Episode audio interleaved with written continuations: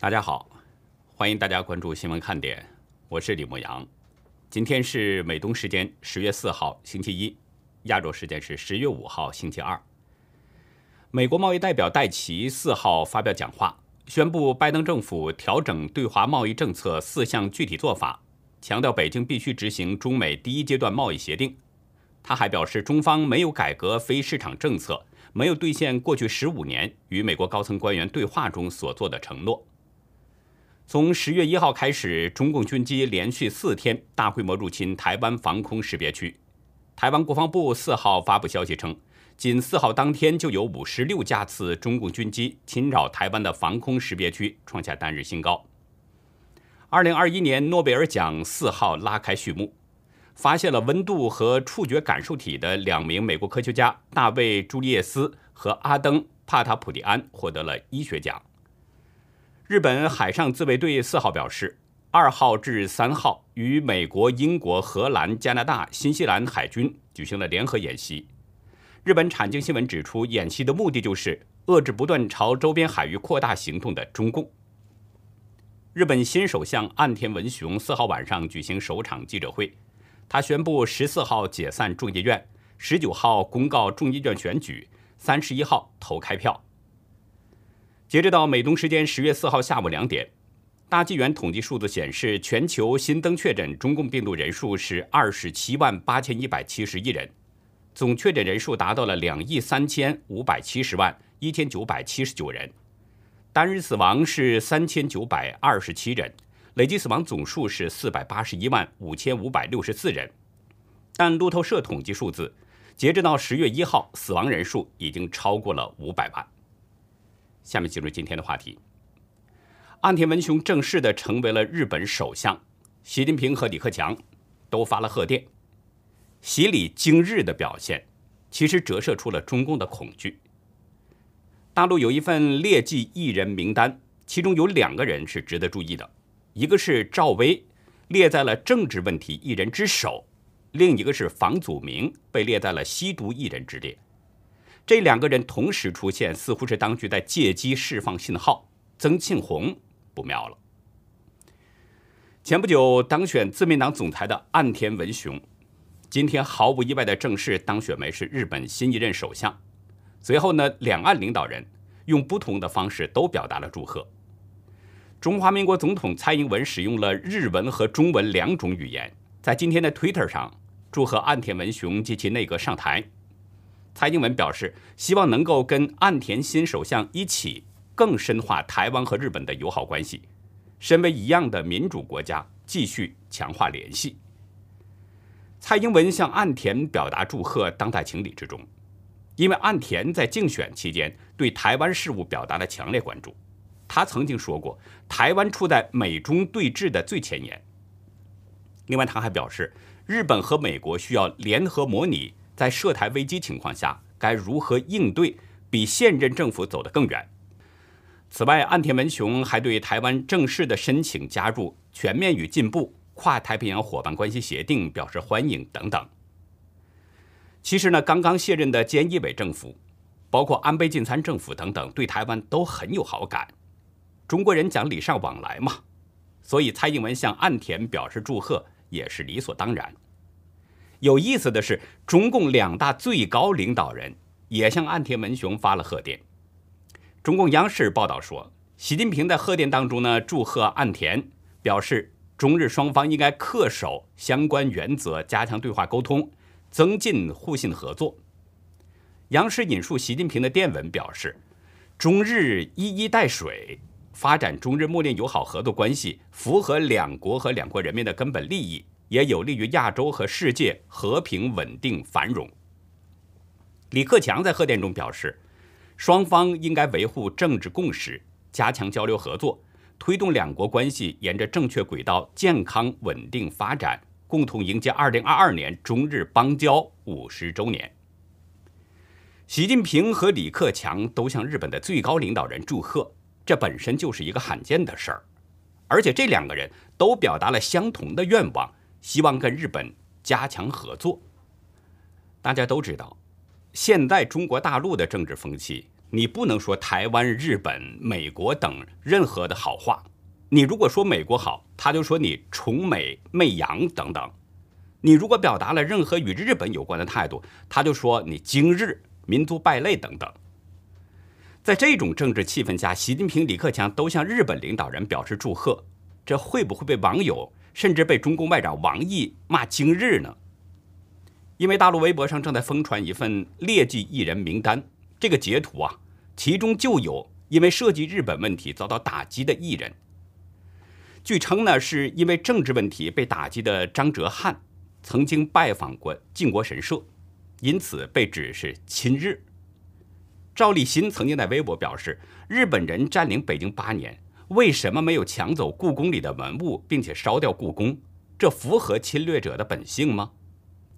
可见呢，中国大陆的这个政治风气，只要涉及日本，很可能就进入中共的涉及范围。当然了，习近平、李克强不可能在网络上被骂精日，即使有这种声音，也会被压下去。在中共的文宣当中，两大巨头的行动可能还会被美化成下大棋、高瞻远瞩等等。但实际上，用老百姓的话说，北京这是在讨好日本新政府，在巴结岸田文雄。希望改善还在下滑当中的中日关系。众所周知，因为台湾、钓鱼岛和中共病毒疫情等等这一系列的问题，中日关系是越发显得紧张。特别是因为钓鱼岛主权争端，两方紧张对峙的军舰在那片水域甚至差点交火。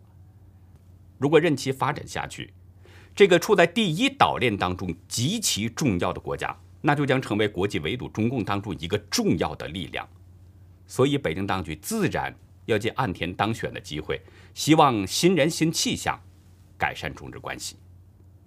但是冰冻三尺非一日之寒，临时抱佛脚这种做法很难改变这种局面。今天岸田公布了新的内阁成员名单，其中包括多名前首相安倍晋三的盟友，在二十个职位当中。十三个职位由没有内阁经验的人担任，但是大多数重量级职位还是由安倍或者是即将离任的财务大臣麻生太郎的盟友担任。在岸田的内阁当中，现任外交大臣和防卫大臣很可能都将留用。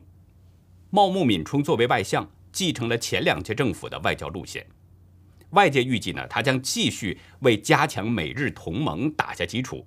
并且要强化多边倡议，比如美日印澳四方安全对话机制等等。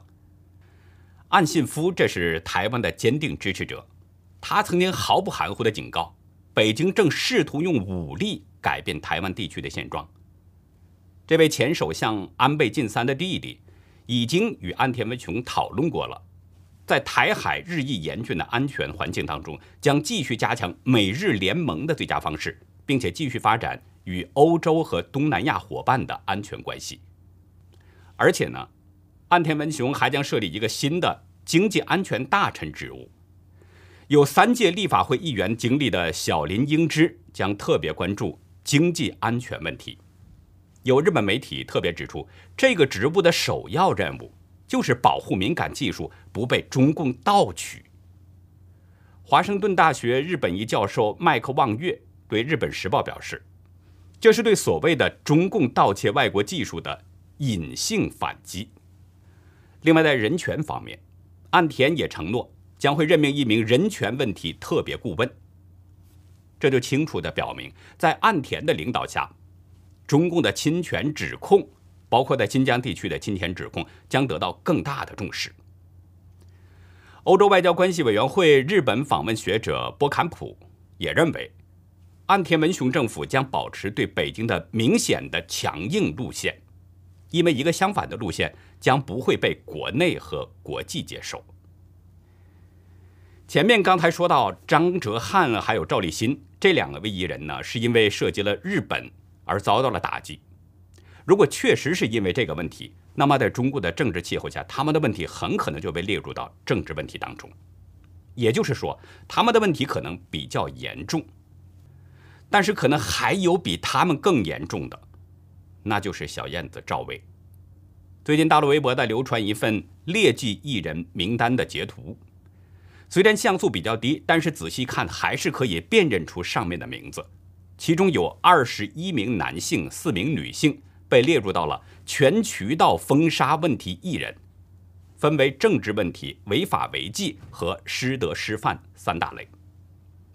这份截图不知是真是假，官方没有任何回应。这份名单有两个人引起了我的注意，一个是满网都在热炒的小燕子赵薇，她被列在了有政治问题的艺人第一位；另一个是房祖名，成龙的儿子，也在当局的打击之列。咱们先说说赵薇，自从当局整顿娱乐圈，赵薇一夜之间就从全网消失了。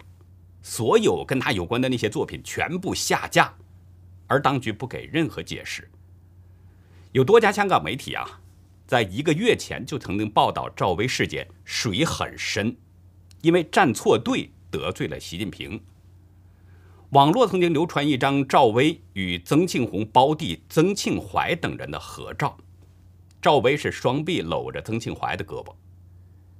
报道中用了一种隐晦的说法，说。在这场戏中，赵薇或许仅仅是一只小燕子，真正被瞄准的可能是她双臂紧紧搂住的那个家族以及名单上的那些人。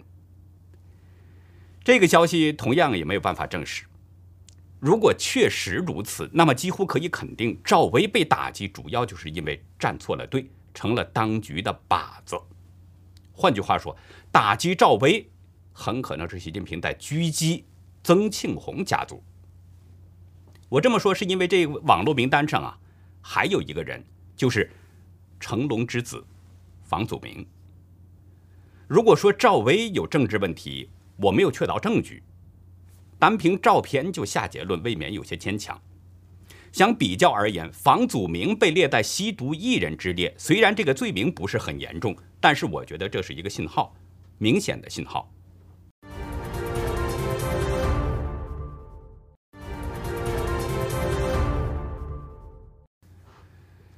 其实房祖名吸毒的问题，早在二零一四年就有传闻。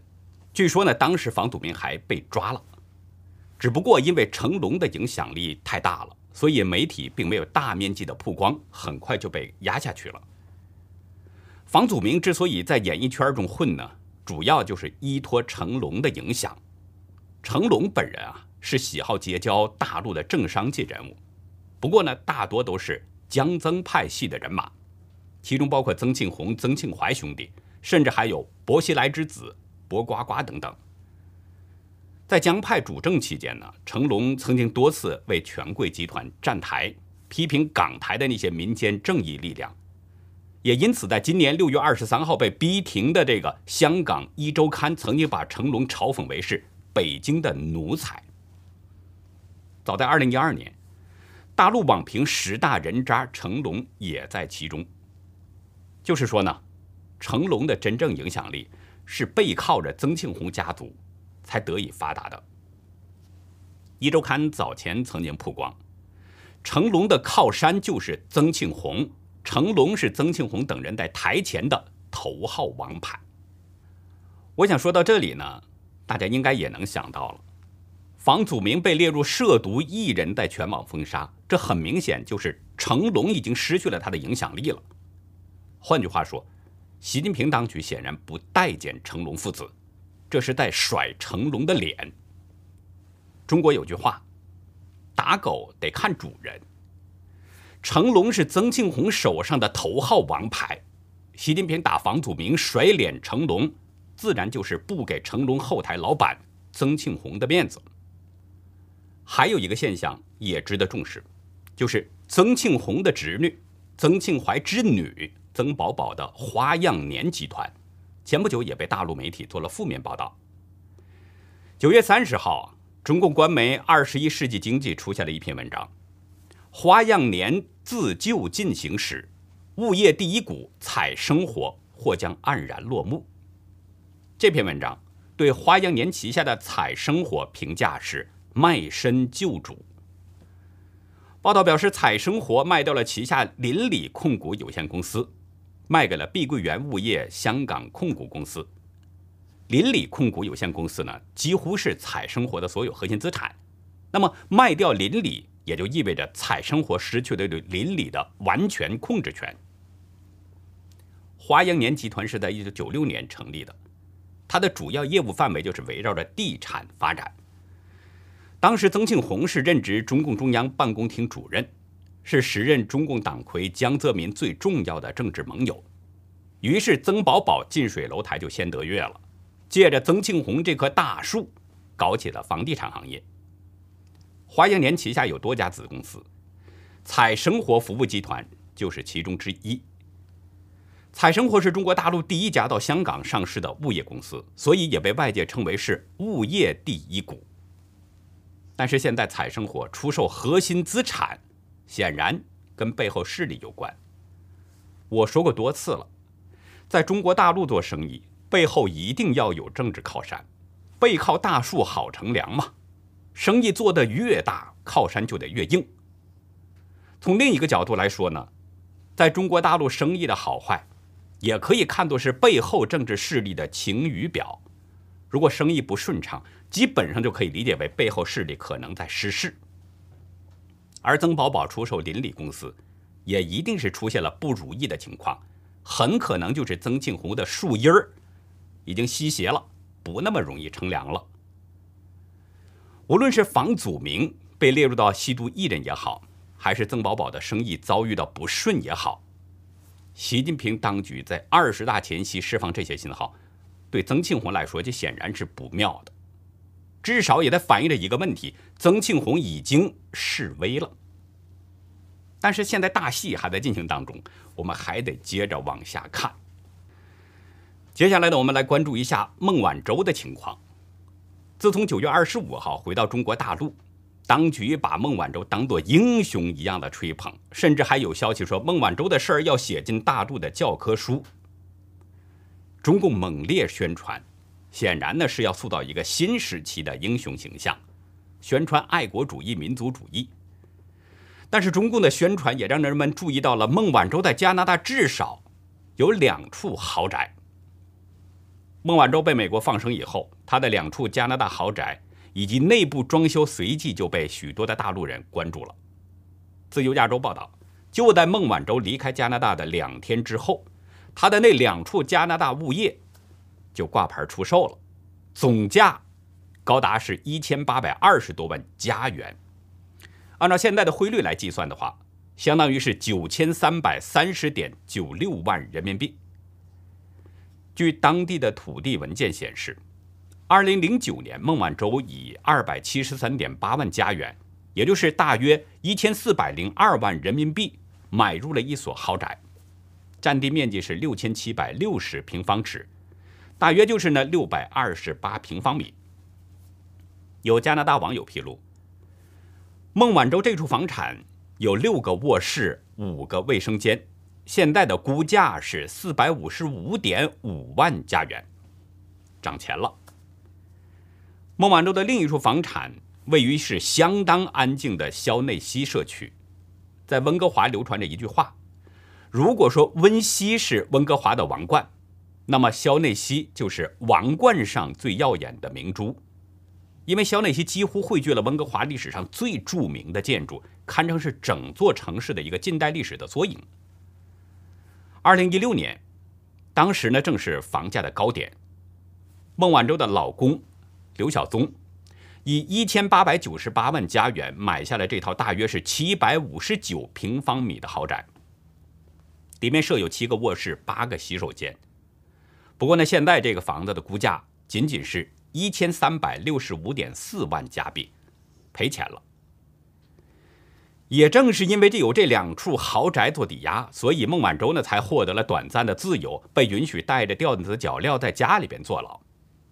根据孟晚舟出席保释听证会透露出的信息，孟晚舟和加拿大的关系至少有十五年之久。她和她的家人一直在温哥华常住，跟她的前夫所生的二儿子曾经在温哥华读书，与刘晓宗所生的女儿也曾经入读温哥华的幼稚园。一直以来啊，温哥华的豪宅呢都是孟晚舟一家人的避暑胜地。据说他跟他的家人每年夏天都会到温哥华住上几个星期，甚至更长时间。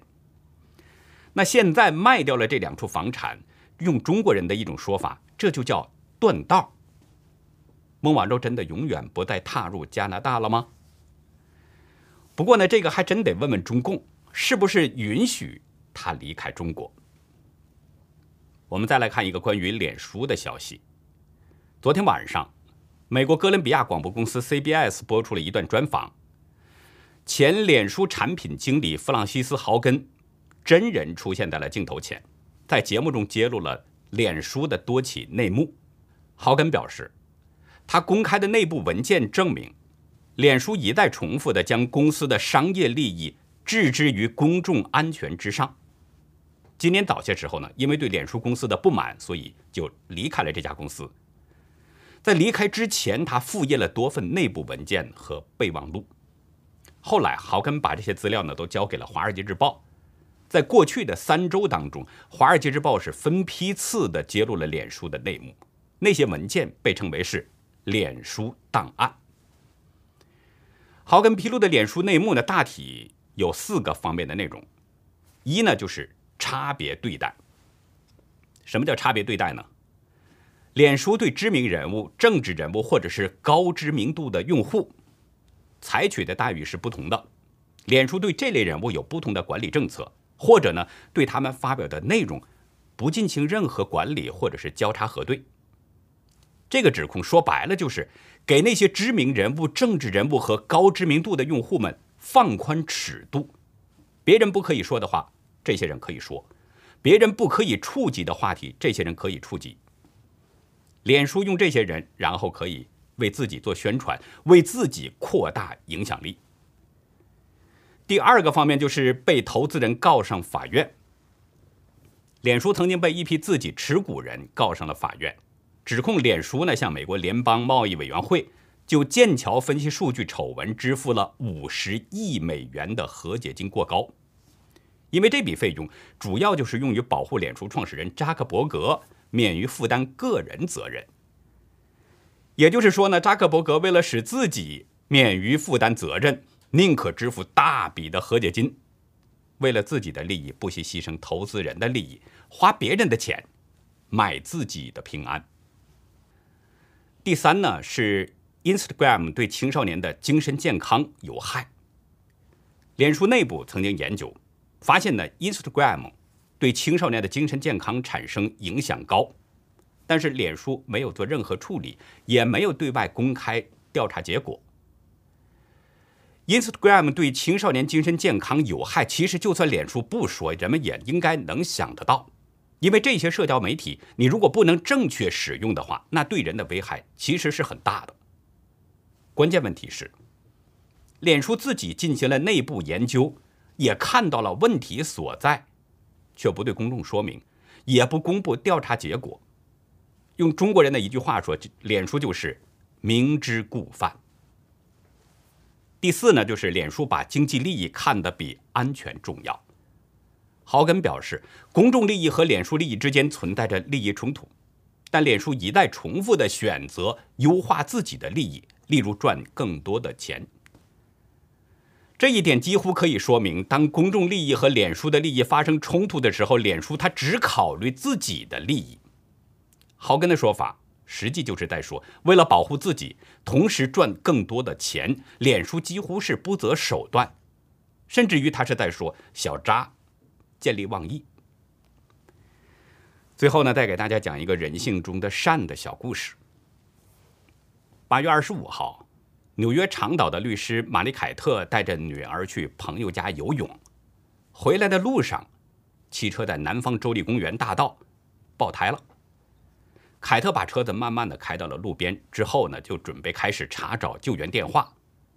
就在这个时候，一辆黑色的吉普车停在了凯特车的前边，车上下来了一位年轻人，这个人呢，头戴着一顶圆顶的小帽，显然这是一位犹太人。这名年轻人来到凯特的车的旁边呢，就自我介绍，说自己叫卡斯瑞尔·扎库汀斯基。他说呢，自己住在纽约的布鲁克林，还说自己车里有装备，很乐意帮他们更换轮胎。凯特不敢相信，因为那天天气很热，会有这么无私的人吗？但是呢，卡斯瑞尔告诉凯特说：“啊，我希望如果同样的事情发生在我母亲或祖母身上，有人会帮助他们。”凯斯瑞尔的装备看起来很专业，什么都有，各种设备都有，这引起了凯特的兴趣，他就问了这位年轻人一些问题。卡斯瑞尔呢，指着自己头顶的那个圆顶的小帽，就解释说：“啊，他所在的犹太社区呢，为每一个需要的人提供快速的义务路源、紧急医疗服务、消防人员，甚至是食品银行和财政支持。”卡斯瑞尔帮助换完了轮胎，凯特就问他：“应该付多少钱啊？”卡斯瑞尔只是笑了笑，用拇指和食指就做出了一个。零的符号。回到车上，凯特哭了起来。他说：“我不相信巧合，在高速公路上，他碰巧就在我后面。我真的觉得这是宇宙的力量在造福我们。”在卡斯瑞尔换轮胎的时候呢，凯特悄悄地拍了一张照片。当天晚上，他就把这张照片呢发布在了脸书上，并且还写了一句话：“你愿意恢复对人类精神的信心吗？”英文大纪元的记者呢，通过电子邮件联系到了卡斯瑞尔。他在回复当中是这么表示的：“人生苦短，容不得消极、偏见和仇恨。希望自己在八月二十五号与凯特母女的互动，能鼓励每一个人都为他人做好事。”我们都知道“八拜之交”这个词啊，表示好朋友之间呢结拜为兄弟了。一般人都认为八拜之交呢，就是行八次下拜之礼。其实这个八拜呀，拜的是中国历史上有八份感天动地的友情。在今天的文化看点里边，我们继续来讲第五拜和第六拜舍命之交和生死之交。欢迎您到优乐客会员区了解更多。我们的会员网站网址是 http: 冒号双斜线牧羊 show 点 com。还有一个是 http: 冒号双斜线 youlucky 点 biz。那好，以上就是我们今天节目的内容了。如果您喜欢新闻看点，请别忘记点赞订阅，并且呢，希望您在视频下方给我们留言，分享您的观点，跟我们互动。同时，更希望您帮我们把这个频道给转发出去，让更多有缘人能够看到我们，听到我们的声音。感谢您的帮助，也感谢您的收看，再会。